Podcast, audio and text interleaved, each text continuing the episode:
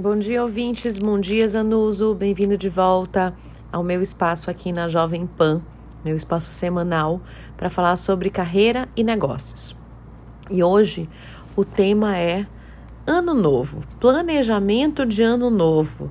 Ou seja, todo mundo deve estar hoje nesse mesmo momento de pensar quais são essas promessas de Ano Novo, o que, que a gente vai fazer de diferente. E muitas vezes o que, que acontece no final do ano? A gente olha para trás e a gente percebe que as promessas ficaram e que elas não foram cumpridas. E aí começa aquele movimento de frustração. É importante? Sim, é super importante iniciar o ano pensando naquilo que a gente quer para aquele ano. Ah, mas é possível? É viável? Aquilo vai acontecer? Não sei. Mas se você não se planejar e colocar de fato energia nisso, dificilmente o jogo vai virar e as coisas vão acontecer. Então, coisas que a gente sempre fala: este ano vou perder peso, comer comidas, frequentar academia, vou economizar, fazer poupança, cuidar da saúde, me estressar menos com o trabalho, fazer uma viagem. Tá, e como é que começa isso? Como é que é essa construção desse plano de ação? Ele começa no momento que você para e coloca isso no papel e cria prazos e metas e microações.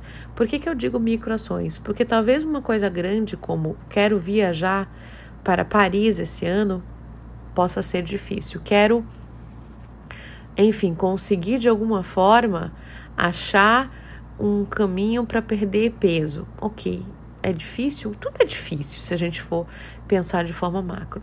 Mas se a gente se organizar com cada pedacinho do, da dieta do que eu vou fazer, das coisas que eu vou ter que me monitorar, da frequência na academia, do local das férias, do quanto eu tenho de orçamento, uh, quanto tempo eu posso ficar. Cada pedacinho desse que é resolvido, ele acaba trazendo com que as coisas fluam e se tornem realidade.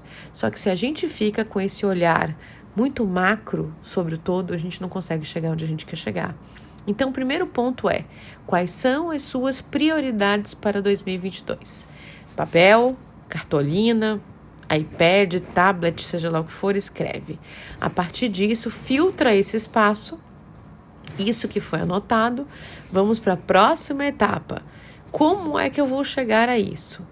Não tem uma resposta única, tem várias respostas. Então vamos mexer, vamos pontuar cada coisa para que a gente consiga chegar onde a gente quer chegar.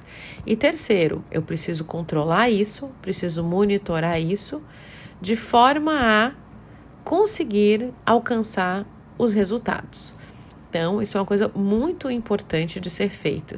Porque se a gente simplesmente só disser o que quer, a gente não vai chegar aonde a gente quer chegar. Então, muitas promessas, ela não perduram mais do que alguns dias de janeiro.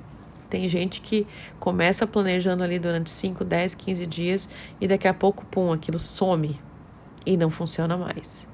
No início existe toda uma empolgação e determinação com esses novos planos e que aos poucos vai se perdendo conforme a gente retorna à rotina. Então acaba a gente não tendo tempo suficiente nem dinheiro e nem energia para começar essas novas atividades.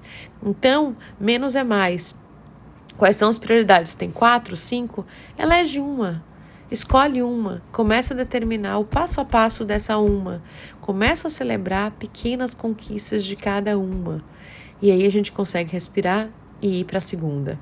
A mesma coisa, começa a traçar mini metas, começa a comemorar as pequenas vitórias, para que a gente chegue num período em que a gente já pode olhar para um terceiro lado. Ou seja, é, muitas vezes a gente esquece que a, a ter a nova ideia, ter vontade de desejo, é algo que vem, que é muito emocional, que é muito afetivo, mas que se ele não, não for trazido para um ambiente mais racional, onde aquilo precisa acontecer, talvez aquilo não passe de um sonho né? E aí a gente sempre fica brincando. É, dá para ter esperança, sim. Para o mais difícil, claro que tem. A esperança, sim, é a última que morre. Mas a, a questão aqui, ela vai além disso. Ela vai para o que a gente sempre fala que é planejar, colocar no papel, ter dia, ter hora, para que a gente consiga de fato virar o jogo. E para começar a planejar, precisamos do quê? Agendas eletrônicas, agendas de papel, agendas com dia e hora, não com tarefas a serem cumpridas, mas que dia e que hora aquela tarefa vai ser cumprida. Sem dia e sem hora, aquele bocado de, de tarefas não vai chegar em lugar nenhum.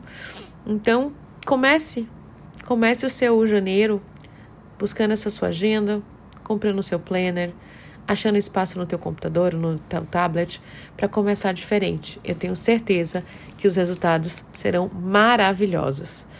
Muito obrigada. Meu nome é Cristina Dantas e eu sou consultora na área de desenvolvimento humano e organizacional. Bom dia para todos. Tchau, tchau.